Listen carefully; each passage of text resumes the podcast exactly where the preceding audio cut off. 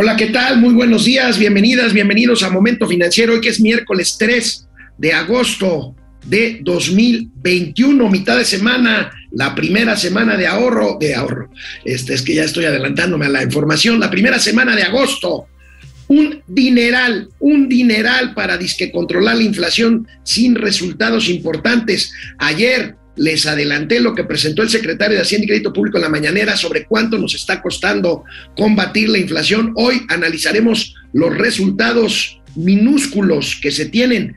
Solamente 6 de 24 productos incluidos en la canasta del PASIC, este programa para disque combatir la inflación, han estabilizado sus precios. Los otros, los otros 18 productos incluidos en esta canasta han subido y han subido mucho de precios. Bueno, sí hubo recesión antes de la pandemia en México. Para todos aquellos que dudaban lo que siempre hemos dicho aquí en Momento Financiero, en la cancelación del aeropuerto de Texcoco trajo una recesión, así lo reconoce un comité especializado, la recesión de 2019 antes de la pandemia. Los mercados están nerviosos por lo que les comentaba ayer, el asunto de la visita de Nancy Pelosi, la líder, la lideresa de la Cámara de Representantes norteamericana en, eh, eh, el país de Taiwán. Ahí sigue Nancy Pelosi y bueno, los mercados reaccionaron. Vamos a ver de qué se trata. Ayer, sorpresivamente, bueno, ya no sé si sorpresivamente, porque han dicho una y otra vez, finalmente no se llega a nada, pero la Fiscalía General de la República insiste en que hay investigaciones abiertas en contra del presidente Enrique Peña Nieto. Vamos a ver de qué estamos hablando. Y por supuesto, hoy, hoy como todos los días, de lunes a viernes aquí en Momento Financiero, los gatelazos. Hoy es miércoles de Vilchilazos, que la Vilchis no habló del episodio del fin de semana en donde se metió a la fila de morenistas ahí de la Perriux. No, no, ella es, ella es de clase Perrier ella se metió a la fila para poder votar antes que cualquier otro, pero de eso no se habló hoy en los milchilazos. Vamos a ver de qué, sí se habló ahí en la mañanera. Esta, este día 3 de agosto de 2022, iniciamos Momento Financiero. Esto es Momento Financiero. El espacio en el que todos podemos hablar. Balanza comercial. Inflación. Evaluación. Tasas de interés. Momento Financiero. El análisis económico más claro. Objetivo y divertido de Internet. Sin tanto choro. Sí. Y como les gusta. Peladito y a la boca. ¡Órale! ¡Vamos, réjete bien! Momento Financiero. Bueno, pues les decía que ayer platicábamos de los otros datos del gobierno de la 4T para justificar su paquete de lucha contra la inflación. Bueno, pues esos otros datos pues arrojan una cifra barbaridad, una cifra bárbara, una cifra bárbara. Más de 500 mil millones de pesos va costándole al gobierno federal disque contener la inflación. Esto es la nota principal de varios periódicos el día de hoy, incluyendo los dos periódicos especializados, el financiero y el economista, pero también otros periódicos de información general hablan de este brutal gasto que nos ha implicado disque controlar la inflación. Y digo disque porque ahorita vamos a ver los resultados. Plan del gobierno contra la inflación ha costado 575 mil millones de pesos en dos meses y medio de vigencia de la medida del PASIC. La inflación en general no ha cedido, solo el precio de nueve productos, en realidad son seis, se estabilizó, dice el periódico El Economista, pero para que me entiendan ustedes mejor, bueno, pues vamos a ver cómo, bueno, la gran, la gran mayoría de estos 575 mil millones de pesos, pues es lo que cuesta, que es casi todo, el 80% es lo que cuesta subsidiar el precio de la gasolina. Pero vamos a ver cómo se compone este monto millonario disque para combatir la inflación. Y ahorita vamos a ver por qué para disque, por qué subrayo el disque. La verdad es que no hay resultado, pero veamos. A ver, aquí tenemos el total del presupuesto de egresos de la federación, 574.624 millones de pesos, de los cuales el 12%, bueno, vámonos primero con el mayor abajo en el penúltimo renglón, el 74.8% es el subsidio a la gasolina, 403 mil, pero bueno, seguridad alimentaria, 68 mil millones, 12%, Sembrando Vida, casi 30 mil millones, que es el 5%, Producción para el Bienestar, 14 mil millones de pesos, el 2.4%, y de ahí un poco menos de, porcentaje, pero 11 mil millones para precios de garantía. Ahorita vamos a ver, por ejemplo, de qué estamos hablando, 5 mil 200 millones para fertilizantes, 4 mil 556 en abasto y adquisición de leche, y abasto rural, 4 mil 556, y para ganadería, pesca y acuicultura, 1.600 millones de pesos. ¿De qué estamos hablando? Bueno, estos 574.624 millones de pesos para combatir la inflación bien pudieron irse a programas productivos que el propio presidente de la República reconoce que hay que aumentar la producción, pues ¿para qué? Para aumentar la riqueza y por lo tanto, pues paliar efectos negativos de inflación como pueden ser desempleo y falta de poder adquisitivo. Pero bueno, ¿qué implica este dinero? La mayoría para subsidiar la gasolina. Fíjese, este dinero, fíjense, equivale a dos puntos del PIB, dos puntos del PIB para tener la inflación dos puntitos abajo, como reconoce de lo que estaría según la propia Secretaría de Hacienda, equivale este dinero a cuatro veces la utilidad operativa recién presumida por Pemex por los altos precios del petróleo. Bueno, estos 574 mil millones es más dinero que el costo anual de todos los programas sociales de Andrés Manuel López Obrador. Y los resultados, los resultados son decir, por decirlo menos, insuficientes, cuando no verdaderamente pírricos y nefastos. A 75 días del PASIC, solo 6 de 24 productos considerados han bajado su precio y el resto se han elevado. Vamos a ver estos datos, estos datos que desglosa el periódico El Economista. Fíjense, esta es una muestra, no son los 26 productos, pero son algunos. Los aceites, los aceites la inflación en aceites pasó de 34.2 a 32.6 al primer, eh, a la primera quincena, quincena de julio. Vamos a ver el próximo reporte de inflación. Aquí son menos de dos puntitos de aceite por el dineral que se está pagando. El pan de caja, la inflación era 18.1 al segunda quincena de mayo, 18.3 aumentó en la primera quincena de junio, de julio. El jabón de tocador también aumenta unas décimas de punto porcentual en su inflación. El bistec de res eh, baja 1,5%, es de los seis productos que han bajado. En la leche, la leche sube de 12.7 a 13.2%. La tortilla de maíz baja, baja casi eh, eh, dos puntos, son dos puntos, sí, 2.2 puntos, es de los seis productos que ha bajado igual que la manzana, eh, pero fíjense, el frijol de menos 6.3 a menos 5.9%, el jitomate de 6.8 a menos 10.4%. Bueno, pues ahí está, resultados pírricos. Si vemos una gráfica con más, con más, eh, eh, con la totalidad de los productos, a lo mejor no se, va, no, no se va a ver también en la pantalla, pero se las cuento. Con rojo están los que registran una tasa mayor a la previa. O sea, que no ha servido de un carambas este dineral, la papa, el huevo, la naranja, eh, veíamos que los aceites, el limón, eh, el jabón de tocador, la pasta para sopa, el atún, eh, el papel higiénico, las chuletas de cerdo, el arroz, el frijol y el jitomate. Aquí está, este, bueno, pues, este, los, los que registra una tasa de inflación menor a la previa, pues solamente la cebolla, los chiles, eh, el, eh, pollo entero, el bistec de res, eh, la tortilla de maíz y el, ¿qué, dice aquí? El, el, azúcar, el azúcar. Bueno, pues ahí está, ahí están los resultados francamente pírricos. Mientras tanto, mientras tanto, luego del anuncio presidencial de importar más leche, cosa que desató la protesta de los productores nacionales de leche, pues el gobierno simplemente se le ocurre pues lo que sabe hacer. Fijar un nuevo precio de garantía, o sea, un tope de precio, por supuesto, al alza con respecto al anterior. Aquí tenemos el caso de la leche, que es uno de los productos más presionados por la inflación y que se propuso importar más cantidad de leche a los Estados Unidos como parte de aquel acuerdo, disque acuerdo de la visita de AMLO a, del presidente López Obrador a Biden. Aquí está el precio de garantía de, la leche pasa de 9.20 en 2020 a 10 pesos en 2022, eh, instrumentado por eh, pues Segalmex. Ahí está.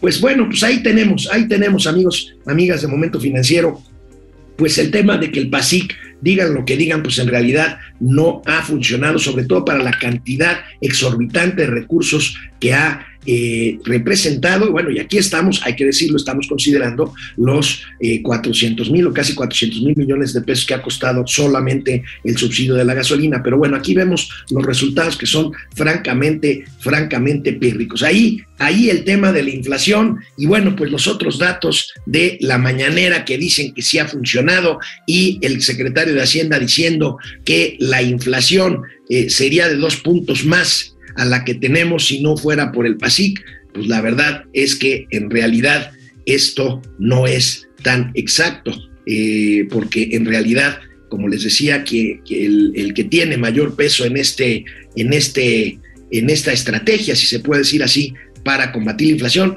es el aumento de los, eh, del subsidio a los combustibles. Vamos a ver qué sigue en la próxima medición de inflación correspondiente ya a la segunda quincena del mes de julio que saldrá en los próximos días en el INEGI y por supuesto estamos atentos de mañana en 8 el Banco de México volverá a reunirse para revisar la tasa de interés. Vamos a ver si aumenta 75 puntos base. Eh, eh, otra vez la tasa de interés, tal y como lo hizo el gobierno, más bien la Reserva Federal del Banco Central de los Estados Unidos. Y bueno, siguiendo hablando de macroeconomía, hay muchas discusiones, ya ven, el pretexto favorito de la 4T de que el eh, crecimiento en México no ha sido suficiente.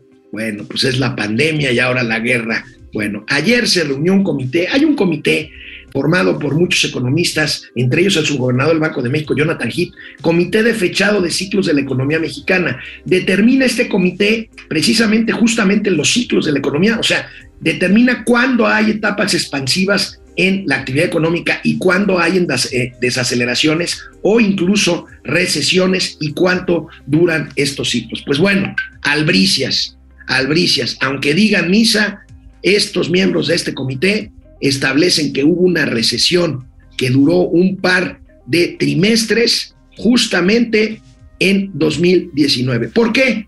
Por la cancelación del aeropuerto o de las obras del aeropuerto de Texcoco. Tenemos esta información de esta, de, este, de esta sesión de comité que destacó en su Twitter el propio subgobernador Jonathan Heath, miembro, miembro de esta comisión. Bueno, pues aquí tenemos esta información la recesión de 2000 19. Recordemos que el aeropuerto o la obra del aeropuerto internacional de Texcoco se canceló en octubre de 2018. Bueno, pues todavía en 2018 alcanzó a tener inercia la economía, pero en 2019 la economía se vino abajo, decreció una décima de punto porcentual, venía de crecer pues eh, 2.4% la economía eh, como la recibió el presidente Andrés Manuel López Obrador. Y si tenemos, señor productor, mi querido Davo, eh, la información que tiene que ver con esto de eh, el, comité este de fechado de ciclos de la economía mexicana, pues ahí lo tenemos. México ha sufrido seis recesiones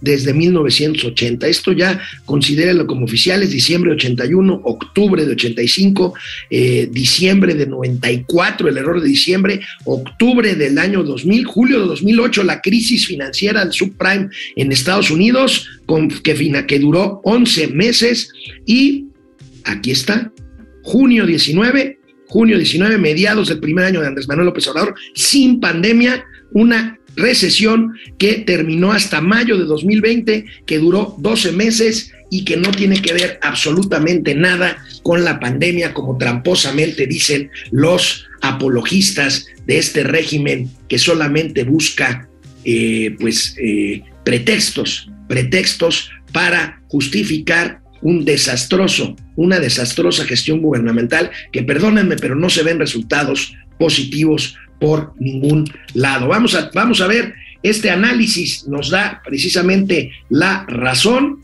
y tenemos este cuadro que precisamente fue difundido por el subgobernador del Banco de México en su cuenta de Twitter. Es un poco lo mismo que publicó el eh, periódico El Financiero que acabamos de ver. Hasta abajo, en el, reloj, en el renglón de hasta abajo a la izquierda, pues tenemos esta recesión de 12 meses sin pandemia en el primer año del gobierno de López Obrador. Y del lado, y del lado derecho, las fases expansivas de la de la economía mexicana. Tuvimos una fase expansiva, fíjense, de 27 meses en 1983 a 1985, pues justamente en el asqueroso periodo perro asqueroso neoliberal, como dice Mauricio Flores, 95 meses, un ciclo expansivo desde 1987 hasta 1994, 64 meses de expansión entre junio de 1995 y septiembre del año 2000 y un una 77 eh, meses de 2002 a 2008, expansión, y de junio de 2009 a mayo de 2019, cuando llegó la recesión ya con López Obrador, fíjense, López Obrador tiró la economía mexicana por la decisión de cancelar el aeropuerto de Texcoco después de 120 meses 120 meses de un ciclo expansivo de la economía mexicana. Ahí tienen, son datos duros, son datos eh, avalados por uno de los miembros, el propio subgobernador del Banco de México, Jonathan Heath, eh, que ha sido muy cuidadoso, que fue propuesto al puesto de subgobernador del Banco de México ya en el gobierno de Andrés Manuel López Obrador y que pues nos da estas cifras, estas cifras que para mí son, son este, pues verdaderamente eh, reveladoras, aunque confirman lo que habíamos venido diciendo aquí, que nos ha ocasionado muchas críticas aquí a Mauricio y a mí, pues porque que si somos este, eh, pues de, agoreros, como ya lo he dicho, del desastre, o pesimistas, o malinchistas, o antipatriotas. Ahí están las cifras, ahí están las cifras. Y bueno, permítanme ver, permítanme enseñarles estas gráficas sobre precisamente el ciclo, la famosa V que se convirtió en una L, eh, que estas que pues durante la pandemia el presidente trató de pues justificar de que íbamos bien y que no sé qué. Bueno, aquí vamos a ver claramente, aquí vamos a ver claramente, fíjense, en la flecha es el ciclo de la economía. Ahí vemos el ciclo expansivo del que les hablaba de muchos meses. Y antes de la pandemia, la pandemia es la caída brutal, esta V. Antes de la pandemia está señalado con las flechas rojas la caída que empezó en el 2019 después de la decisión de cancelar el aeropuerto de Texcoco y por lo tanto detener la confianza, detener las inversiones, minar la confianza y con ello detener las inversiones, las inversiones. Luego viene pues el rebote, el rebote y luego ahí venimos para abajo. Vamos a ver la siguiente gráfica que es un poquito más, más clara, es un poquito más clara, aquí la tenemos. Vamos a ver.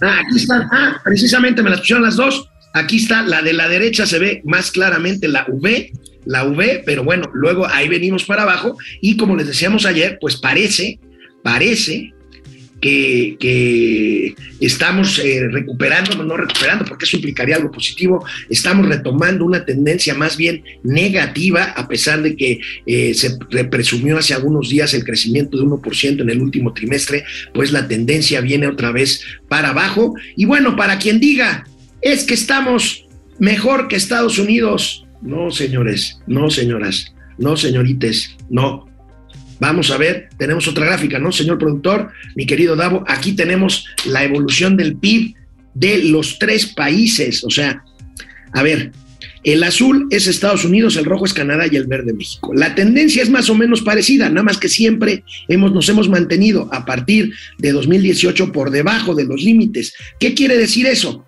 La recuperación económica de, de México fue un rebote ¿Por qué? Porque no recuperamos el nivel previo a la pandemia, cosa que sí hicieron Estados Unidos y Canadá. Y saben qué? También hicieron la mayor parte de las economías, incluyendo las europeas, esas que dicen López Obrador que están peor que nosotros, pues recuperaron, recuperaron el nivel prepandemia después de que pasó lo peor, esta V.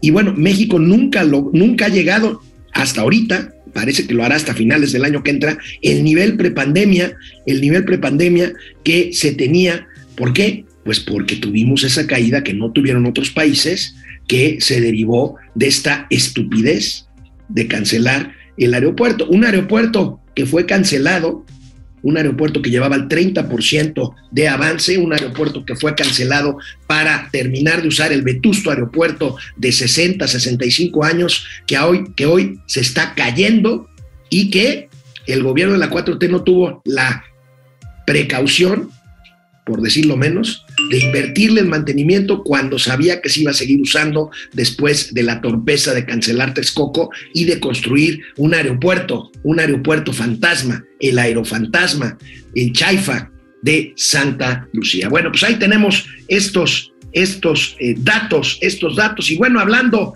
de México y Estados Unidos, ayer hablábamos de los subsidios, de los subsidios a la Comisión Federal de Electricidad, pues para mantener a punta de billetazos y a costa de los recursos fiscales mexicanos, pues la supuesta soberanía eléctrica de la Comisión Federal de Electricidad. Hoy, Reforma trae una información interesante en su primera plana sobre qué es lo que apoyan, qué es lo que apoyamos en México y qué es lo que apoya el gobierno de Estados Unidos en materia de energía. Bueno, pues aquí tenemos esta nota eh, de la principal de reforma fomenta Estados Unidos renovables y México las fósiles. Subsidian con 503 mil millones de pesos gasolina y electricidad mexicanas. Aquí pues se incluyen el, subsidio a la gasolina y los subsidios que eh, pues comentábamos ayer, comentábamos ayer con ustedes que implica mantener pues disque a flote la Comisión Federal de Electricidad. Pero vamos a ver ese cuadrito de visiones distintas un poquito más amplio. Aquí lo tenemos. Fíjense. México subsidia con 430 mil millones las gasolinas y con 73 mil millones de pesos adicionales la electricidad. Una cantidad un poquito mayor, pongámosle más o menos igual, Estados Unidos la destinó en contra del cambio climático, a créditos fiscales para generar energía limpia y a créditos para vehículos eléctricos. Ahí están las visiones distintas. Nosotros vamos por la soberanía, aunque, aunque en algunos años y aunque el presidente lo niegue, esto va a pasar en algunos años, no habrá automóviles de combustión interna, sino automóviles eléctricos. Y nosotros, pues nosotros construimos una refinería, aunque no refine, y compramos una refinería que está en Estados Unidos, que produce gasolinas y que tenemos que importarlas esas gasolinas. ¿Por qué? Porque aunque el dueño sea Pemex, es un proceso de importación porque la manufactura se hace allá en Estados Unidos Estados Unidos. Carlos, Carlos Ramírez, mi colega, eh, él es economista, pero es colega porque ha sido vocero de algunas dependencias, como por ejemplo Pemex, de la que yo también fui vocero, y la Comisión Nacional del SAR. Carlos Ramírez nos regala un cuadro clarísimo con el comportamiento. Fíjense, estamos subsidiando una empresa quebrada, estamos subsidiando a una empresa endeudada.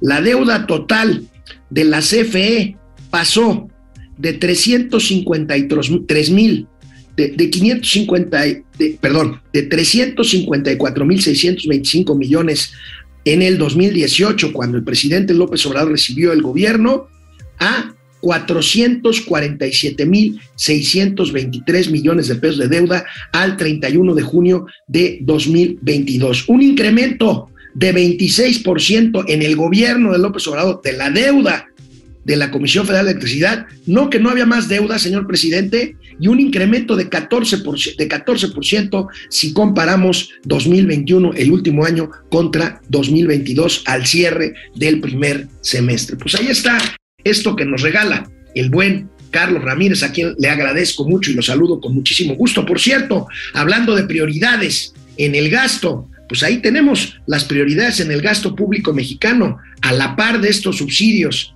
y de los grandes costos que ha implicado el Chaifa, el aeropuerto Felipe Ángeles, refinería de dos bocas que no refina y el tren Maya, que pues ya expropiaron para que a Wilford haya obra del tren Maya, el gobierno, fíjense, el gobierno, y aquí está, fíjense, recuerdan que les dije, las finanzas públicas pues sí están razonablemente equilibradas. ¿Por qué?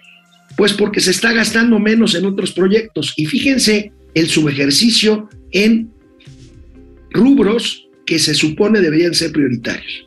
Salud, educación y seguridad han subejercido en el primer semestre de este año nada más y nada menos que 20 mil millones de pesos. O sea, en salud, en educación y en seguridad, el gobierno ha gastado 20 mil millones de pesos menos en este primer semestre de 2022 que el año anterior. Ahí tienen, pues ahí tienen la explicación de los niños sin medicinas, de los millones de mexicanos que se quedaron sin atención básica de salud con la cancelación del Seguro Popular y eh, los 130 mil muertos por inseguridad y el tema de la educación, pues no hay exámenes, hombre, ¿para qué? Y bueno, pues ahí, ¿qué les digo? ¿Qué les digo? Me quedo, me quedo sin palabras. 20 mil millones de pesos de su ejercicio en salud, educación y seguridad. Bueno, pues vamos, creo que ya nos vamos al primer, al primer corte, sí, vámonos al primer corte para ver quiénes están por ahí conectados en Momento Financiero, Economía, Negocios y Finanzas, para que todo el mundo les entienda. Bueno, pues aquí estamos, aquí estamos. Eh, Luis desde Querétaro, saludos Luis, Maribel Montes de Oca, Tlalpan, aquí muy cerquita. Hola Alex, buen día para todos, Maribel, un beso. Saúl Vargas, Los Ángeles, California, presente. Saludos a LA. Francisco García, buen día equipo financiero. La recesión en México comenzó en el 2018. Hoy no se puede celebrar ningún crecimiento por debajo del 8%. Francisco, se me olvidó decirles, ayer creo que les daba yo o un dato que estaba mal y ofrezco una disculpa. Eh, en la economía mexicana es más o menos 2, 2,5, 3% más chica que, en 2000, que previamente a la pandemia. O sea, este rebote de 5 y, pico por ciento eh, en el 2020 no alcanzó para compensar los 8 puntos o más de 8 puntos que se cayó por la pandemia en la economía mexicana, más lo que se cayó, insisto, en la recesión de 2019 sin pandemia. Azucena Carballo Hernández, buenos días desde Pachuca Hidalgo, saludos Azucena, échate un paste ahorita de almuerzo de media mañana a mi salud. Daniel Valderas Enciso, excelente día jeques de las finanzas, un gusto verlos nuevamente, es bueno invertir en dólares y plata. Mira, Daniel, siempre creo que es bueno tener una reserva eh, en dólares, siempre va a ser bueno. No todo, el portafolio que tengas, pero sí una parte, protégete en dólares, eso nunca está de más. Recuerden que siempre hemos dicho que el dólar es la reserva, eh, la moneda reserva del mundo y entonces en, escenarios complicados como los que se vienen, pues siempre los capitales van y se refugian en el dólar y el dólar se fortalece con respecto a las demás monedas. Francisco Díaz, buen día, saludos desde Querétaro. Dulce Ojeda, buenos días a los mejores del mundo de las finanzas. Dulcecita, muchas gracias. Proces Server, Chiao, desde Greenwich. Londres, el meridiano cero, allá está Process Server, saludos hasta Greenwich, allá en la bella y siempre lluviosa Londres. Roberto Ramírez, Roberto Ramírez eh, será mi colega, si no, bueno, es un homónimo. Saludos a Roberto Ramírez. 2019, recesión a pesar de la verborrea triunfalista de un estulto en la presidencia. Manuel Licea, buen día para todos, cuídense, cuídense, cuidémonos mucho. Manuel Licea, Salvador Mejía, saludos al Jing y Yang de las finanzas. La Vilchis, como no sabe leer, se metió por la salida, dispénsenla. Bueno, pues la dispensamos, la dispensamos, pero sigue diciendo barbaridades. ¿eh? Hoy tenemos un pal de bichi, no, un bichilazo, un bichilazo tenemos. René Franco, ¿cómo ves la mentada, Reinale? Jefe Franco, pues mira, dice, dice mi querido compadre David Páramo, el padre del análisis superior, le dijo anoche a Ciro Gómez Leiva, le dijo, mira Ciro, veamos el lado positivo, Nale no le podrá hacer daño más que a Veracruz. Entonces, bueno, pues ya nos ha hecho daño como secretaria de Energía. Si se va de gobernadora, pues nada más va a joder a Veracruz y ya no va a joder a los demás. Eso dice mi compadre David Páramo. José Almazán Mendiola, hoy el gobernador Cuitlagua García, hablando de Veracruz, se estrenó agosto con el incremento del kilo de la tortilla 30 pesos y julio lo inició con 29 empleos, 29 mil empleos perdidos. Cuitlagua García es un desastre. Yo ponía ahí en un tuit, ¿qué esperaban? Esperaban resultados diferentes de personajes como Cuauhtémoc Blanco en Morelos, como Cuitlagua García en Veracruz y como Samuel García en Nuevo León, ¿de veras esperaban algo diferente? Yo no. Francisco García, buen día. El presidente va a jugar con el nacionalismo hasta que termine el panel de controversia con Estados Unidos. Estoy completamente de acuerdo. Paco García, van seguramente, espero, esperemos que el presidente no se vuelva más loco y de plano rompa. Pero bueno, lo más probable es que lleguen a un acuerdo y el presidente diga, ya ven, ganamos en soberanía, aunque la letra chiquita habrá que analizarla y siempre saldrá a la luz tarde o temprano. Alejandro Méndez, buen día desde Querétaro Rock. Fidel Reyes Morales, los cuatroteros ya no comen frijoles para evitar la inflación. Está bien. Fernando A. González, sigamos juntando para la fianza de Mauricio. Mauricio ya estará. Mañana ya está de vuelta, ¿verdad, señor productor?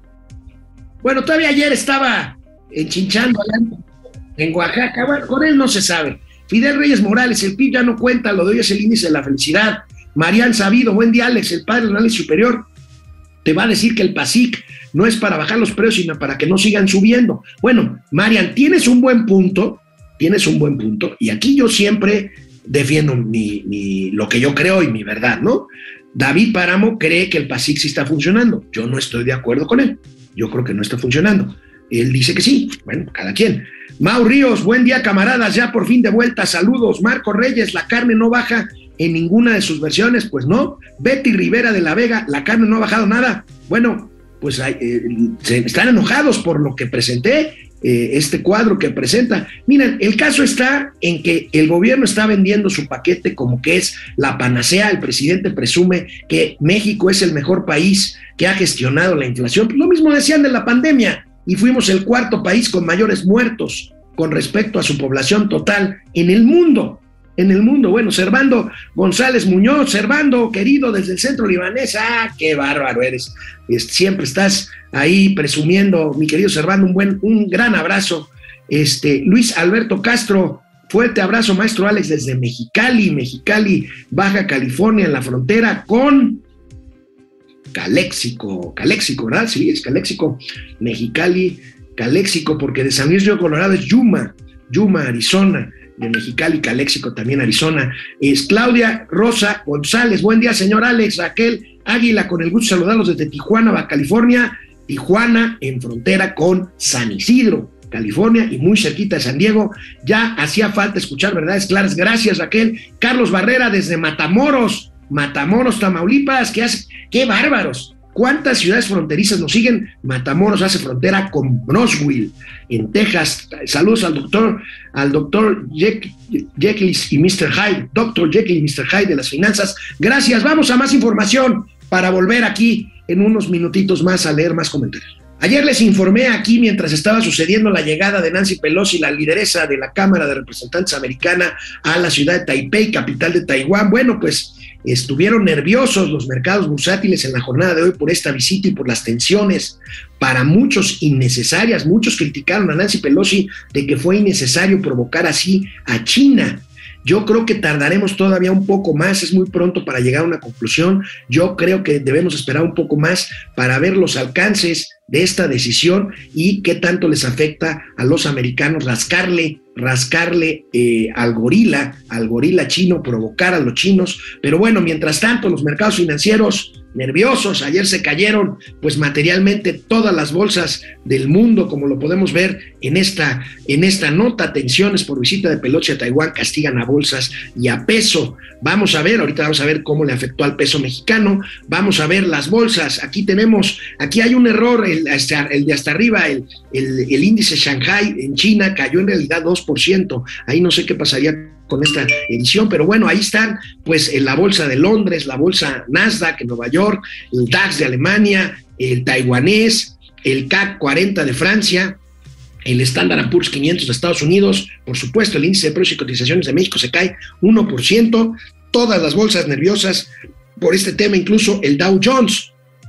Y bueno, pues aquí el tema de las bolsas en cuanto al reflejo en la cotización del peso frente al dólar, pues bueno, este este aumento en la tensión entre Estados Unidos y China. Ya comentábamos ayer que, bueno, la tensión comercial de años para acá, desde que llegó Trump a la presidencia de los Estados Unidos, ahora las tensiones geopolíticas con China por el tema Taiwán. Vamos a ver esto cómo le afectó al peso. Ayer el peso cerró en niveles de 20 pesos con 74 centavos por dólar, se deprecia casi 2%, y bueno, ahí tenemos el tipo de cambio. Bueno, aquí yo me tundieron en Twitter, ¿saben por qué? Porque, bueno, a dos años de que termine este gobierno, yo he llegado a la conclusión y así lo puse en Twitter. Me fue como en feria, pero me vale, me vale. Ahorita ya lo importante en este país no es el tipo de cambio, sino el cambio de tipo. Bueno, ahí se las dejo, ahí se las dejo de tarea. Y bueno, el gobierno chino amenaza con graves represalias militares, ya lo comentábamos ayer, se mantendrá por lo tanto el nerviosismo en los mercados financieros por este hecho que ha levantado diversos comentarios. Mientras tanto, amaga Pekín con acciones militares ante la visita de Nancy Pelosi. Estas acciones son, estas acciones son como jugar con fuego y quienes juegan con fuego morirán quemados, dijo la Cancillería china. Son bravos los chinos y bueno, vamos a ver, todavía no he escuchado un posicionamiento firme del presidente Joe Biden. Este, sí, son además un chingo de chinos, ¿eh? O sea, la verdad. A ver, chequemos el, chequemos el censo mundial. Si la memoria no me falla, ahorita deben de ser como 1.700 millones de chinos los que habitan ese inmenso, inmenso, vastísimo país, país asiático. Bueno, pues ahí está, mil, sí, mil, mil cuatrocientos deben de ser, este, porque la India ya pasó los mil millones, eran 800 cuando yo me acordaba que estudiaba geografía, pero bueno, vamos a ver, vamos a ver qué pasa, qué pasa con los chinos. Por cierto, por cierto, Andrés Manuel López Obrador descartó, y esto es bueno, ayer en la conferencia de prensa, porque le preguntaron, oiga, y así como usted le guiña el ojo a Biden, a Putin, este, habrá un acuerdo comercial con China y afortunadamente el presidente dijo que no, imagínense si ya no hace falta que les tire más la liga con Estados Unidos, imagínense si abre la posibilidad de un acuerdo comercial con China. Bueno, además el presidente se dispararía al pie porque hemos dicho que estos conflictos el tema de estos conflictos es una gran oportunidad que está siendo desperdiciada por México, que se está peleando por su soberanía y que está evitando atraer, atraer empresas para que se vengan a México, empresas que estaban en China y que se vengan a México ante este problema que se está que se está agudizando. Bueno, en fin, menos mal, menos mal, como digo yo, que esto no suceda. Ahora, hay relaciones con China, sí, recuerden que hay tramos, eh, hay parte del tren Maya que está eh, contratada, eh, no la construcción, pero sí la parte del propio tren con empresas chinas. Vamos a ver en qué para esto recordemos que cuando el presidente Enrique Peña Nieto anunció que los chinos construirían la línea o la, el tramo de ferrocarril de pasajeros México-Querétaro, bueno, se nos vino el mundo encima y esto se tuvo que cancelar. Y hablando de Peña Nieto, pues ayer, ayer la Ayer en la mañanera le preguntaron al presidente y el presidente pues ya sabe que con Peña no se mete. Entonces dijo, no, no, no, ahí no me meto, que miren que es la fiscalía. Bueno, en la tarde la fiscalía mandó una tarjeta informativa en la que confirma que hay investigaciones en contra del expresidente Enrique Peña Nieto. Que bueno, pues ahí no están ustedes para saberlo ni yo para contarlos, pero recuerden que hay que hay, bueno, no creo que esté firmado, pero eh, es obvio, hay evidencias, hay evidencias de que hubo un pacto entre Enrique Peña Nieto y Andrés Manuel López Obrador, y bueno, dicen las malas lenguas, eh, muy eh, fuentes muy veraces, eh, muy creíbles, que el señor Enrique Peña Nieto tiene por ahí un paquete de videos que involucran seriamente a acciones de corrupción de personajes ligados a presidente Andrés Manuel López Obrador. Bueno, ya no digamos sus hermanos que ya fueron exhibidos. Ahorita vamos a ver un gatelazo de los hermanos del presidente López Obrador, pero bueno, eh, vamos a ver qué pasa con Enrique Peña Nieto. No ha dicho esta boca es mía, pero vamos a ver de qué se le está investigando o por qué se le está investigando. Aquí tenemos, hay una relación con OHL, esta empresa constructora española, una indagatoria que incluye diversas denuncias eh, eh, de carácter electoral y patrimoniales los avances permitirán judicializaciones en los próximos meses. Esto quiere decir que llevarían a judicializar esto. ¿Qué, implicaría esto? Convertir al expresidente Peña Nieto en un indiciado. Vamos a ver si esto se da. Transferencias millonarias es otra de las investigaciones con base en datos de la Unidad de Inteligencia Financiera. Esto es lo que daba a conocer hace algunas semanas el eh, titular de la, Unidad de Inteligencia Financiera, Pablo Gómez, de transferencias a cuentas de Enrique Peña Nieto y familiares en España. Y precisó la, la, Fiscalía que otra investigación contra Peña Nieto es por enriquecimiento ilícito y que están en espera de dictámenes fiscales y patrimoniales que se están desahogando a través de las instituciones correspondientes. Y bueno, hoy en la mañanera pues, eh, pues las preguntas, pues por supuesto, cayeron como cascada eh, al presidente López Obrador para preguntarle qué onda con la investigación a Peña Nieto. Y bueno, el presidente se echó ahí dos, tres maromas. Dijo, oigan, es que yo dije que no los íbamos a investigar solamente si eh, la consulta pública ante los mexicanos determinaba que así lo fuera. Bueno, recuerden que se hizo la consulta y que la consulta no fue vinculante por el poco volumen de participación, entonces el presidente le echa la culpa a eso, pues no fue vinculante, bueno, pues entonces hubiera hecho lo mismo con la consulta pedorra que canceló el aeropuerto de, Texcoco o con la consulta pedorra que le pidió permiso a la madre naturaleza para construir el tren Maya. Pero bueno, ya sabe que el presidente se acomoda todo a su precisamente conveniencia. Bueno, el presidente de la República le echa la bolita a la Fiscalía General de la República, pero, bueno, ya saben, estos dimes y diretes. Dice, no, yo no soy, pero déjenme leerles, déjenme leerles el comunicado de la Fiscalía General de la República. Miren. Patrimoniales. En esta investigación, los avances permitirán judicializaciones en los meses próximos.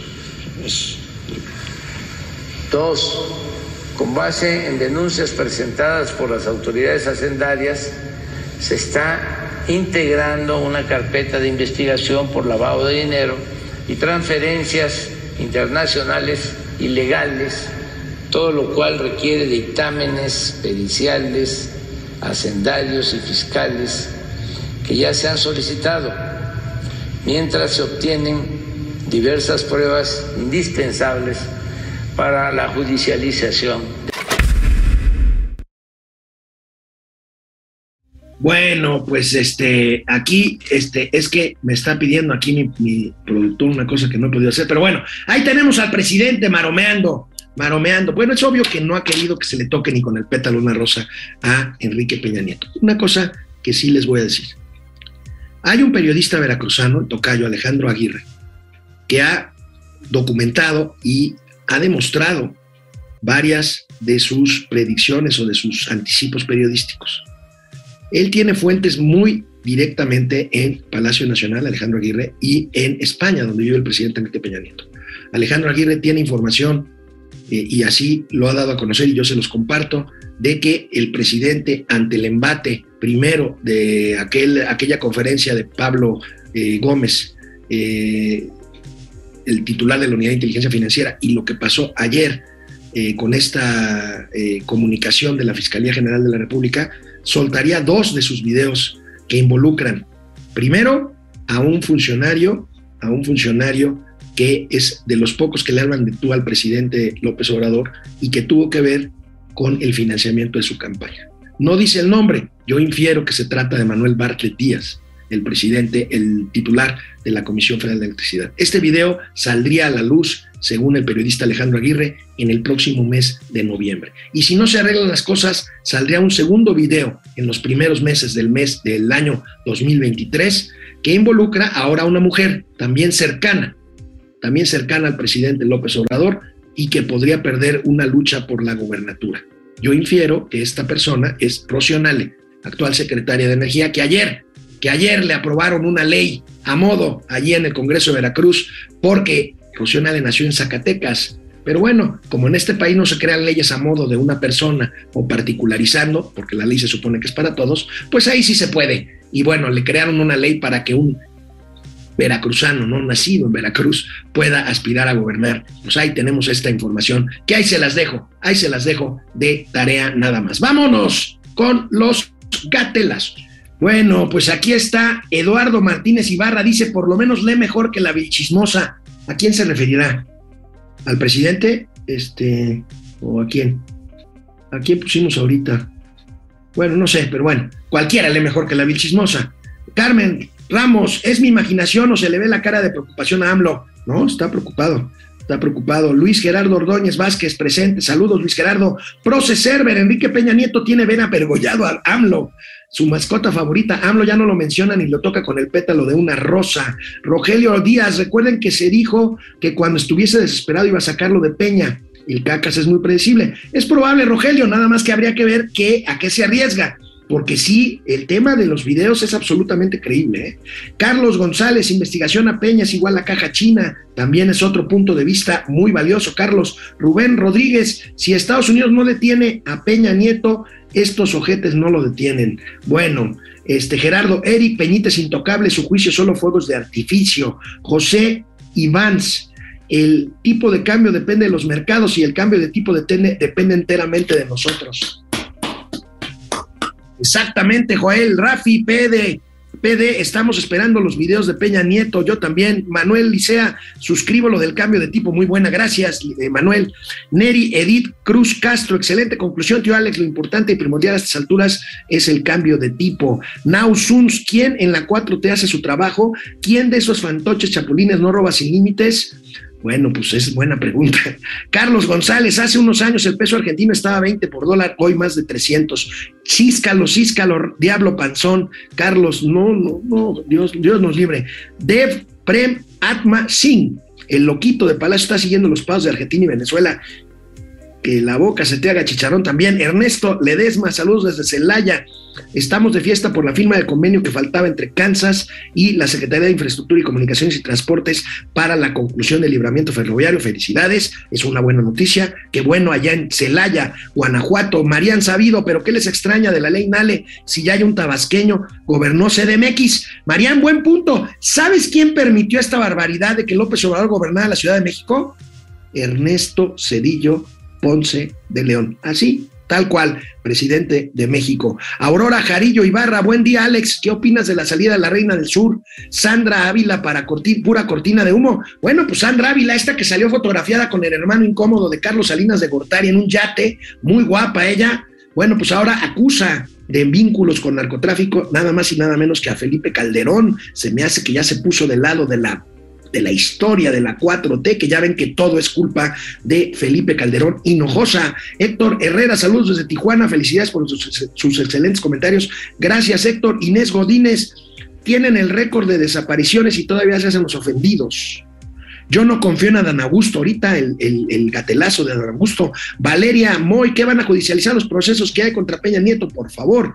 López ya hasta dijo que no va por Peña porque los medios no le hicieron publicidad a su consulta.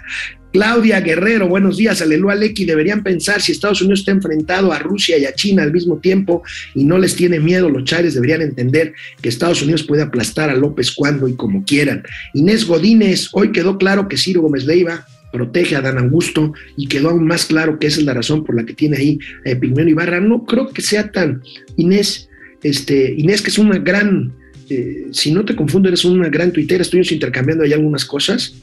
Este, bueno, exculpar al secretario de Gobernación, su frase yo tampoco confío. Usted, bueno, quien la exculpó fue Epigmenio, ¿eh? ¿eh? ahora, si quieren, luego platicamos en corto del tema de Ciro con Epigmenio Ibarra. Bueno, este, vámonos a los gatelazos. Bueno, pues vamos, vamos con los gatelazos de hoy, miércoles 3 de agosto de 2022.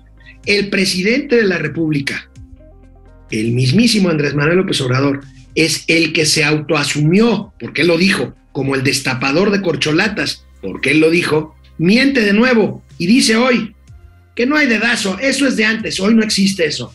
Ah, qué caray, las mentiras de antes. Eso es totalmente antidemocrático. Ah, que se pelean. Bueno, puede ser que no lo hayan entendido porque son procesos que llevan tiempo. Imagínense cuánto tiempo de antidemocracia, siglos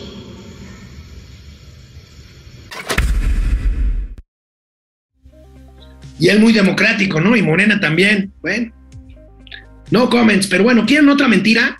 ¿Quieren otra mentira del presidente López Obrador? Estoy impulsando un hashtag en Twitter que se llama Las Mentiras de AMLO. Vamos a ver, vamos a ver si jala. Hay muchas, miles. Bueno, ayer les comentaba yo de la expropiación de un millón de metros cuadrados para construir el tren Maya, el, el tramo 5 del tren Maya, allá en la península de Yucatán. Bueno, pues mi amigo Amado Avendaño me mandó el video de lo que decía el presidente López Obrador apenas hace unos meses, a principios de este año 2022, hace cinco o seis meses, miren. Quiero eh, dejar muy claro de que de ninguna manera se trata de expropiaciones, porque si no nuestros adversarios van a, a decir que ya estamos como Porfirio Díaz, ¿no? Expropiando, este, invadiendo ejidos o pequeñas propiedades. No. Y cinco meses después, toma la barbón, la expropiación que él dijo que no iba a suceder. ¿Cuántos de estos compromisos? Me dejo de llamar Andrés Manuel eh, si no hay abasto de medicamentos. Este, no voy a expropiar. Estamos creciendo. Vamos bien. ¿Cuántas? ¿Cuántas más? Bueno, vamos a seguir con los gatelazos de las mentiras de AMLO. Mañana les tendré otro par de ellas. Hablando de corcholatas, hablando de corcholatas, esto pues fue un trending topic en redes sociales ayer. El secretario de Gobernación, Adán Augusto López, se metió un autogolazo. Vaya autogol que se metió el secretario de Gobernación cuando salió a atender fuera de su despacho a un grupo de mujeres, madres de desaparecidos. Híjole, imagínense, así quiere ser presidente yo le, nosotras como mujeres este, mexicanas le solicitamos de verdad que nos reciba, que platiquemos. Ya, ya estoy platicando con ustedes. Pero queremos un documento firmado y sellado. No, yo le voy, a ver señora. ¿Usted confía en mí? La verdad yo no confío en nadie. Bueno, pues yo tampoco confío en usted. No, y le voy a decir que yo no soy una madre de una desaparecida. Y por eso mismo no confío en las autoridades y así quiere ser presidente a una mamá de un desaparecido, pues yo tampoco confío en usted. Bueno, ustedes confían en el secretario de Gobernación, el señor Adán Augusto. Vaya autogolazo que se metió. Bueno, hoy miércoles de vilchilazos, luego de que la balconearon metiéndose en la fila para votar el fin de semana en las elecciones internas de Morena, la Vilchis. La Vilchis, lo suyo, lo suyo, lo suyo sigue siendo hacer el ridículo. Manuel López Obrador informó que la administración entra en una nueva etapa de la austeridad republicana a la llamada pobreza franciscana, que consiste en reducir todos los gastos superfluos del gobierno, como la compra de nuevos autos, viajes al extranjero, gastos de oficina, entre otras medidas. Se trata de un ahorro en beneficio del pueblo a través de los programas sociales. No es como en la era neoliberal, que cuando se hablaba de austeridad en el gobierno se refería a reducir el gasto social en educación, cultura, o e, era sinónimo de despedir trabajadores o de reducir sus salarios. Esta austeridad parte del principio de que no puede haber gobierno rico con pueblo pobre. Sin embargo, como avalancha, medios de comunicación, columnistas y una campaña en redes sociales se lanzaron a criticar las nuevas, eh, eh, medidas.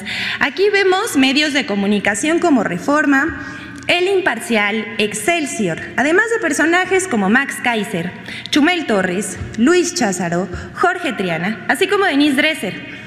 Leonardo Curcio, las organizaciones México ¿Cómo Vamos, México a favor de la... Austeridad republicana. ¿Saben cuánto gana esta señora por leer mal? No puede leer un párrafo completo y eh, en forma eh, coherente, en forma hilada. Esta Angelita gana 80 mil pesos mensuales en un país que dice que es austero. Bueno, pues ahí se las dejo, ahí se las dejo. Otra, otra de la Vilchis, otra regada, pero esta, esta se las tenía sin albur guardadas de los dos miércoles que no estuvimos aquí en Momento Financiero. La agenda Reuters, a través de su plataforma de fact-checking, desmintió lo dicho por los